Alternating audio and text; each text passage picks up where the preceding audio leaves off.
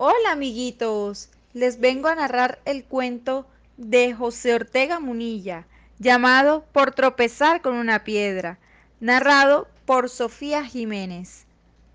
Cuentan los biógrafos del eminentísimo cardenal y regente de España Cisneros, que siendo muy mozo salió de su pueblo, Torrelaguna, villa de la provincia de Madrid, iba con el propósito de buscarse la buenaventura, aunque siempre tuvo desde la infancia primera un gran sentimiento religioso y una veneración idolátrica por la Virgen del Carmen.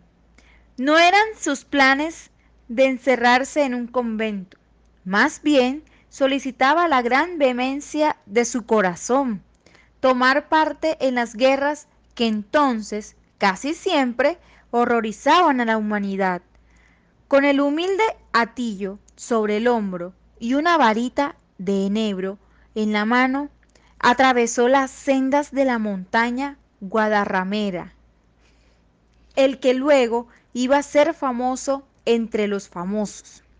Y al saltar un arroyo tropezó con un pedazo de piedra y le cortó el dedo grueso y le obligó a detenerse en la marcha. Por momentos se iba inflamando el pie, cojeaba, y siéndole imposible continuar, él caminó.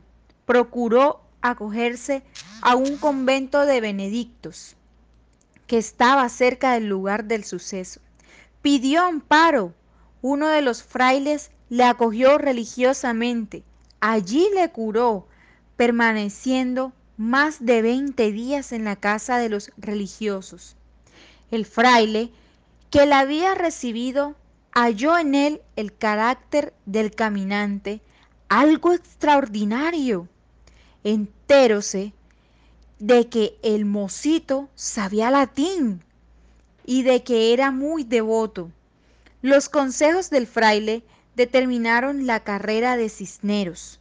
Allí nació en el alma de éste una fervorosa inclinación a servir a Dios en el altar.